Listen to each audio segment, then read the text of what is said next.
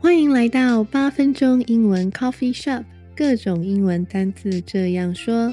我是乔伊斯，在这里呢，我会用最简单、最放松的方式，让你去想象不同的生活情境，然后学习那些有用的单字。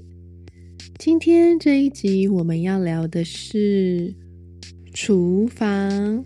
对我们今天呢，要学学看，在厨房里面会学到什么单词呢？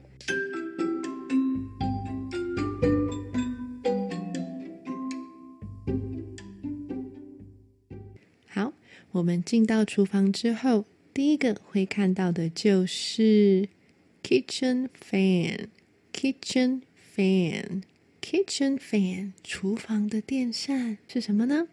对，就是抽油烟机，kitchen fan。我觉得这个字的英文比中文还简单呢，对不对？好，接下来呢，在厨房里面，我们一定会有很多的锅具，但是啊，我们最常用的两个锅具，大概就是炒菜用的跟煎东西用的嘛。炒菜锅呢，我们叫做 wok，wok。这个字啊，如果你去国外旅游的时候，其实很多餐厅的店名都会用这个字，诶，不知道你有没有注意到？然后啊，那个餐厅呢，其实他在卖的就是亚洲菜，然后他们都很喜欢用 “wok” 这个字，因为我们特别喜欢炒菜嘛，炒菜、炒饭、炒面。好，再来呢，煎锅叫做 “frying”。pan，fry 就是煎，所以 frying pan 煎锅。那我们的锅子就要放在我们的炉子上面，没错，所以火炉就是 stove，stove。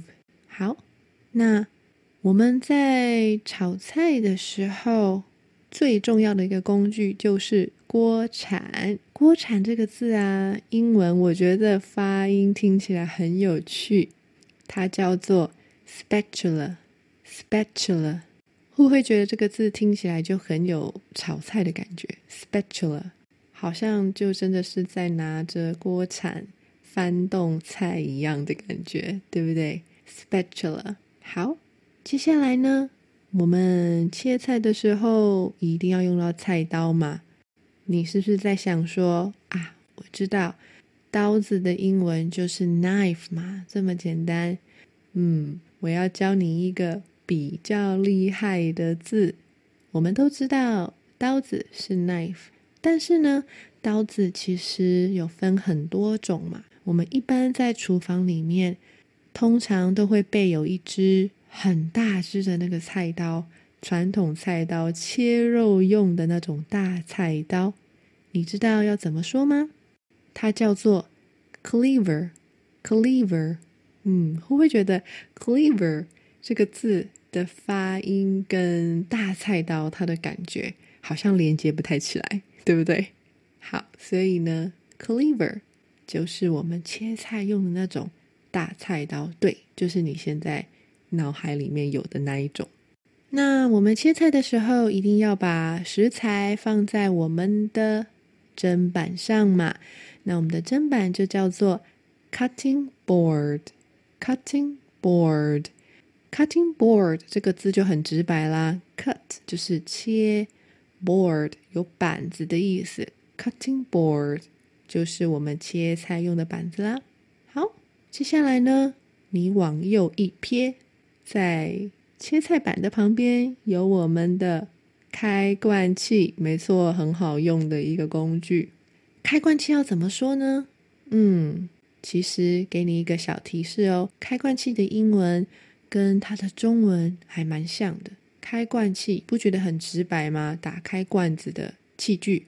那英文的话，我们先想想罐头怎么说。罐头是 can，打开罐头。